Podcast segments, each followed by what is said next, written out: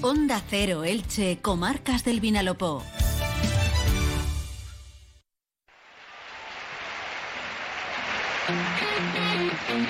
Deportes en Onda Cero Elche, con Monserrate Hernández.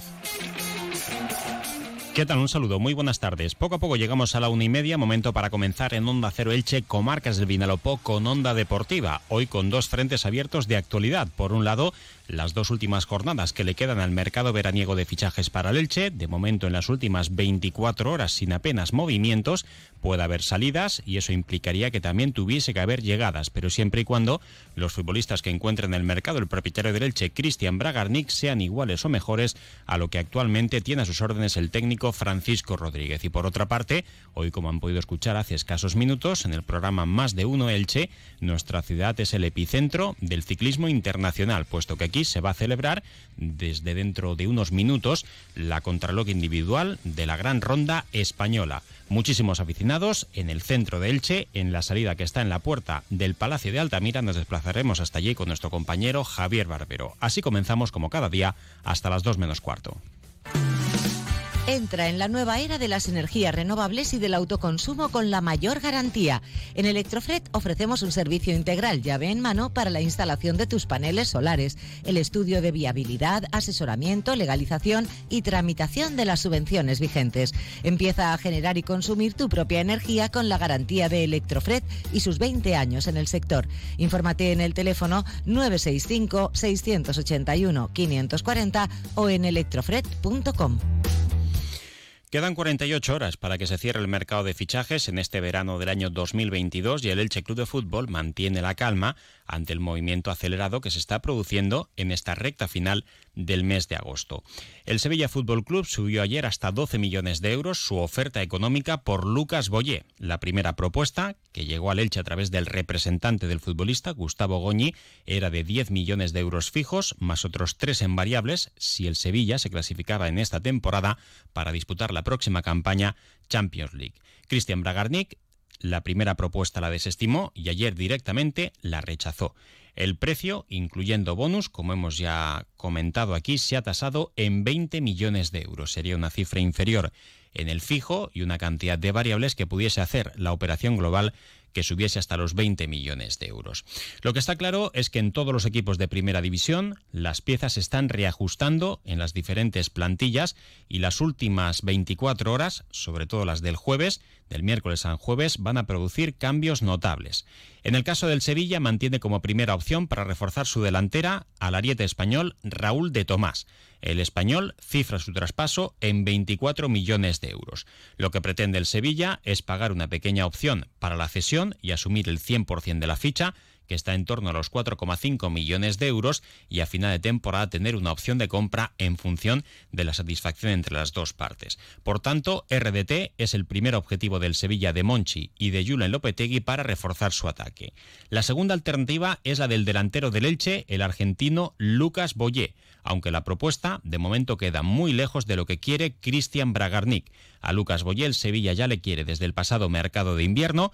La segunda vuelta del campeonato no fue buena para el 9 del Elche como consecuencia de los problemas musculares, sobre todo una lesión en el abductor derecho y una posterior recaída, y por tanto ese interés al principio de mercado se enfrió. La salida de Ocampos con destino a un nuevo equipo podría propiciar que eh, llegar a Januzak esta misma tarde. De hecho, Campos esta mañana no se ha entrenado con el Sevilla, pero eso no debe por qué trastocar ningún plan. Januzak llegaría gratis y en el caso del traspaso de Lucas Ocampos permitiría que se invirtiese más dinero para la llegada de un delantero. Y la tercera posibilidad, que según apuntan los medios de Sevilla, que es la que más le gusta a Monchi, es la de Sadik, el delantero de la Unión Deportiva Almería, por el que el conjunto andaluz solicita 20 millones de euros y el Sevilla, según las mismas informaciones, ha ofrecido 15 millones de euros, es decir, tres más que en el caso de Lucas Boye. Ahora mismo hay tranquilidad y esta tarde a las siete y media se espera el entrenamiento de Lucas Boye con el Elche Club de Fútbol en el campo municipal José Díez Iborra.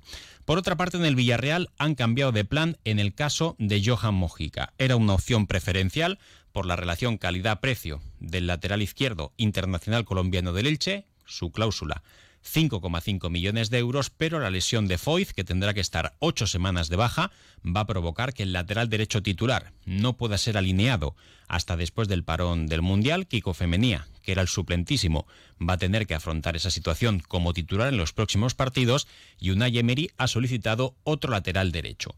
Solo va a firmar un lateral en esta recta final del mercado, pese a que tiene dos fichas libres, el Villarreal, el próximo rival del Elche, y la prioridad ahora mismo ha cambiado. Pasa por ser un lateral derecho que pueda actuar mejor que pueda actuar también como lateral izquierdo.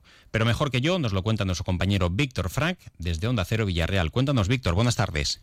¿Qué tal, Monserrate? Buenas tardes. Pues final de mercado movido y complicado el que tiene el Villarreal Club de Fútbol después de que ayer se confirmase que Juan Foyt va a estar aproximadamente dos meses de baja. En un principio, la intención del Villarreal era fichar un lateral zurdo. Ahí aparecía la opción de Mojica, de la cual se ha estado hablando en los últimos días, siendo cierto como es que de momento el Villarreal no ha realizado ningún movimiento en cuanto a oferta formal al Elche por el futbolista, pero desde ayer y una vez conocido el tiempo de lesión del lateral derecho, han cambiado los planes del Villarreal. Está buscando el equipo amarillo un jugador que pueda pueda ser ambidiestro, que pueda jugar por las dos bandas y que de momento durante estos dos meses pueda cubrir también esa demarcación del lateral derecho hasta que regrese el argentino. No es una papeleta fácil, el mercado no ofrece demasiadas opciones en ese sentido y además el futbolista que venga tiene que saber y aceptar la situación de que cuando vuelva Foy será el titular en esa banda derecha y que en principio Alfonso Pedraza está llamado a ser, si no cambia mucho las cosas también, el titular en la banda izquierda del equipo amarillo. Cierto es que no hay ninguna opción de descartada, dicen en el Villarreal ahora mismo, que habrá que esperar hasta última hora,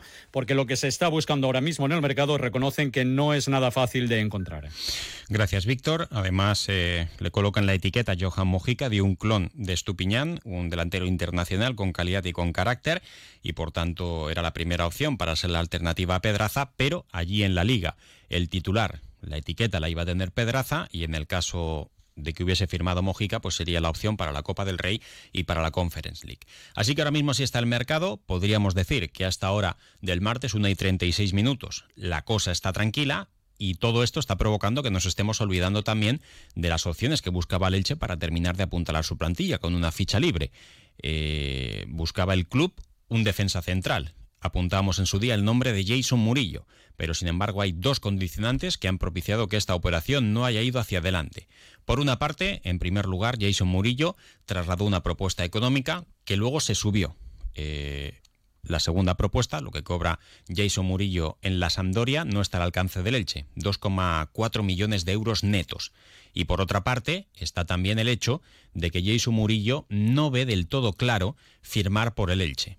No se sabe si por la situación deportiva, si por el lugar, si por el escenario, no termina de verlo claro. Por tanto, la opción de Jason Murillo, salvo que todo cambie mucho en las próximas 48 horas, queda totalmente descartada. El club está sondeando opciones, no ha aparecido nada que iguale o mejore lo que tiene ahora mismo en la plantilla. El buen encuentro de Pedro Vigas y Enzo Rocco disipó las dudas de la primera jornada de lo mal que se realizó en el Benito Villamarín ante el Real Betis. El otro día en defensa el no estuvo bien, tampoco en el encuentro ante la Real Sociedad. Y vamos a ver qué es lo que sucede de aquí hasta el próximo jueves, 1 de septiembre a las 23.59 horas. El club también está abierto para cualquier otro tipo de posibilidad que pudiese aparecer de una forma atractiva e interesante, caso de un portero, caso de un jugador de banda, caso de un media punta, en definitiva cualquier cosa que pudiese llegar a la plantilla para mejorar la competencia y el nivel del equipo en la liga en primera división sería aceptada por el propietario del Elche, Cristian Bragarnik. Por otra parte, también destacar que esta mañana el Elche Club de Fútbol ha informado también de la venta de localidades para el partido del próximo domingo a las seis y media de la tarde en el Estadio Ciudad de Valencia ante el Villarreal se van a vender entradas a 15 euros que ya se pueden adquirir a través del canal de tienda, online del Villarreal en las propias taquillas del Ciudad de Valencia desde dos horas antes o bien también en el estadio Martínez Valero desde esta misma tarde. Tan solo 15 euros es una ganga para un desplazamiento tan cercano a poco más de hora y media entre Elche y Valencia. Además, el partido tiene un buen horario, seis y media de la tarde. Por tanto, es de esperar que serán muchos aficionados del Elche Club de Fútbol los que acuden a domicilio para presenciar el partido de su equipo. Y de cara a ese encuentro, pues veremos si puede recibir el alta médica Fidel Chávez, que ayer estaba en el estadio, Gonzalo Verdú causará baja para este encuentro, pero podría estar ya disponible para el siguiente en casa, que será ante el Athletic Club de Bilbao a las 4 y cuarto de la tarde, domingo, un horario pues que va a hacer muchísimo calor en el mes de septiembre, principios del mes de septiembre, en el Estadio Martínez Valero, y Johnny Álamo que sigue recuperándose de su intervención en la rodilla. Pendientes también esta tarde de saber cómo se encuentran tanto Omar Mascarell y Paul Lirola. Omar Mascarell se retiró con problemas en el solio y Paul Lirola con problemas en el aductor de su pierna izquierda. Los dos en principio hoy podrían tener algo de descanso, se han sometido a pruebas y esperemos que puedan estar listos para jugar el próximo domingo por la tarde. Una y 39 minutos, hacemos una pausa y enseguida saludamos a nuestro compañero Javier Barbero. Seguro que ya conoces Metallube, o todavía no. No esperes más, ponle hoy mismo Metallube. No consientas que el motor de tu vehículo sufra. Metallube lo mantiene como nuevo. Menos temperatura, menos ruidos, menos consumo de aceite y de gasolina. Y recuerda, Metallube evita el desgaste por el roce, solo una vez cada 100.000 kilómetros. Paco Martín os lo garantiza. Pídelo en tiendas y talleres especializados o en la web metallube.es. ¿Eres administrador de fincas y necesitas una empresa de mantenimiento de ascensores de confianza? Llama a Ascensores Serki. Te daremos una solución a la medida de tus necesidades. En Ascensores Serki ponemos a tu disposición un equipo de profesionales rápido y eficaz. Los héroes de tu comunidad siempre están a tu servicio. Llama ya al teléfono 965 42 23 76 o visita serki.es. Una y 40 minutos, saludamos ahora a nuestro compañero responsable de toda la información del ciclismo en Radio Estadio, nuestro compañero Javier Barbero, que se encuentra hoy a caballo entre Elche y la capital de la provincia, Alicante. Javi, buenas tardes, bienvenido. ¿Qué tal, Montserrat? Saludos, muy buenas tardes. Bueno, pues si se cumplen las previsiones, a eso de las 13.52 horas va a partir el primer ciclista desde el Palacio de Altamira de Elche para recorrer los 31 kilómetros que separan, con el recorrido previsto, Elche de la capital, de, Alicante. ¿Qué puede prever y qué puede esperar el aficionado al ciclismo en la provincia de Alicante que se acerque hoy por Elche por Alicante para ver esta crono individual, Javi? Sí, eh, a las 13.52 en concreto va a tomar la salida el Vega Floris de Tier, que es el actual farolillo rojo de la clasificación general. Bueno, pues se van a encontrar los aficionados eh, una crono sobre todo apta para especialistas. Son eh, prácticamente 30,9, 31 kilómetros de lucha individual en esta única crono individual de la Vuelta Ciclista a España. Eh, decía que es una crono muy apta para especialistas porque es prácticamente plana, eh, salvo una pequeña subida en la parte final. Vamos a ver qué papel juega el calor con esas temperaturas superiores a los 30 grados y también el viento en los últimos kilómetros de Alicante, los últimos kilómetros que transcurren junto al mar y las previsiones están hablando de viento con fuerza de unos 13, 15 kilómetros eh, a la hora. En principio, el gran favorito es el actual líder de la clasificación general, Renko Benepoel, que sabe que se juega buena parte de sus aspiraciones de acabar con el maillot rojo en eh, Madrid. Sabe Benepoel que hoy tiene que aventajar, que hoy tiene que arañar aún más segundos en la general a ciclistas como Enric Mas o como Primo Roglic. Yo estoy convencido de que, por ejemplo, Benepoel tiene que pasar un día malo en la vuelta, que Roglic creo que va a ir a más en la tercera semana de carrera, pero son solo previsiones. Y como decimos, todo está preparado ya, Monserrate, para el espectáculo ciclista, aquí entre, entre Elche y Alicante. Hay buen ambiente. En la salida hemos visto que había muchísima gente desde primera hora de la mañana. No sé si has tenido la oportunidad ya de acercarte por la línea de meta en el Paseo de la Diputación para saber qué ambiente hay por allí, porque también se ha disputado eh, la Vuelta Junior con la presencia de, de cuatro escuelas de la provincia de Alicante, una de ellas de Elche. Sí, ahora mismo está subiendo una de esas escuelas además al podio. Por aquí ha estado la cavalería durante. No irán de naranja los, que han subido al podio. Sí, durante los últimos minutos y sí, va cobrando mucho, mucho color ya esta meta de, Alicante, que es prácticamente eh, una recta final, como bien eh, conocéis, una recta. Eh, primero hay una recta de 500 metros, luego se gira y hay una recta de 150 metros aquí frente al Palacio de la, de la Diputación de Alicante y eh, sí, ya se va acercando público, a pesar de que, de que hace calor, ¿eh? hace bastante calor, ya el termómetro marca temperaturas superiores a los 30 grados, pero bueno, es algo a lo que estáis acostumbrado por acostumbrados por esta tierra y es algo que lógicamente no va a echar para atrás al público. Javi, te escuchamos luego a nivel nacional. Muchas gracias y suerte. Estupendo, un abrazo, hasta luego. Bueno, pues decir que lo que nos llega desde Alicante es que en esa vuelta junior, un corredor de la Unión Ciclista Licitana ha sido el vencedor. Eh, a la espera de poder confirmar si ha sido Oscar Morante o Mauro Van Cauteren, el ciclista belga afincado en la Canalosa, el que defendiendo el color naranja del maillot de la Unión Ciclista Ilicitana ha sido el vencedor de esta Vuelta Junior con cuatro representaciones de cuatro escuelas de la provincia, quizá las cuatro más importantes, la Unión Ciclista Ilicitana, el Club Ciclista San Vicente, el Club Ciclista Tibi y también la Unión Ciclista Novelda. También estaba invitado el Club Ciclista Almoradí, que no ha podido asistir. El Club Ciclista Crevillente se ha quedado fuera en esta ocasión, pero seguro que en otro momento tendrá una buena oportunidad. Estaba restringida la participación a 10 corredores por cada una de las escuelas.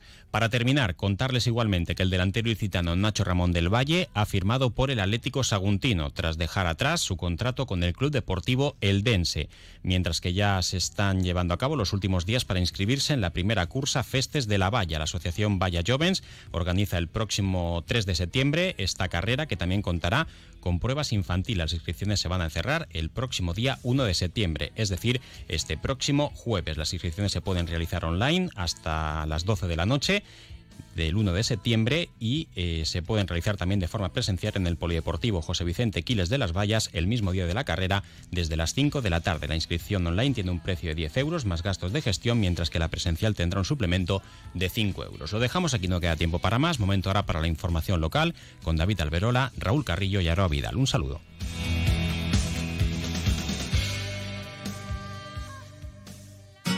Comercial Persianera. Puertas, tableros, parquets, cocinas y bricolaje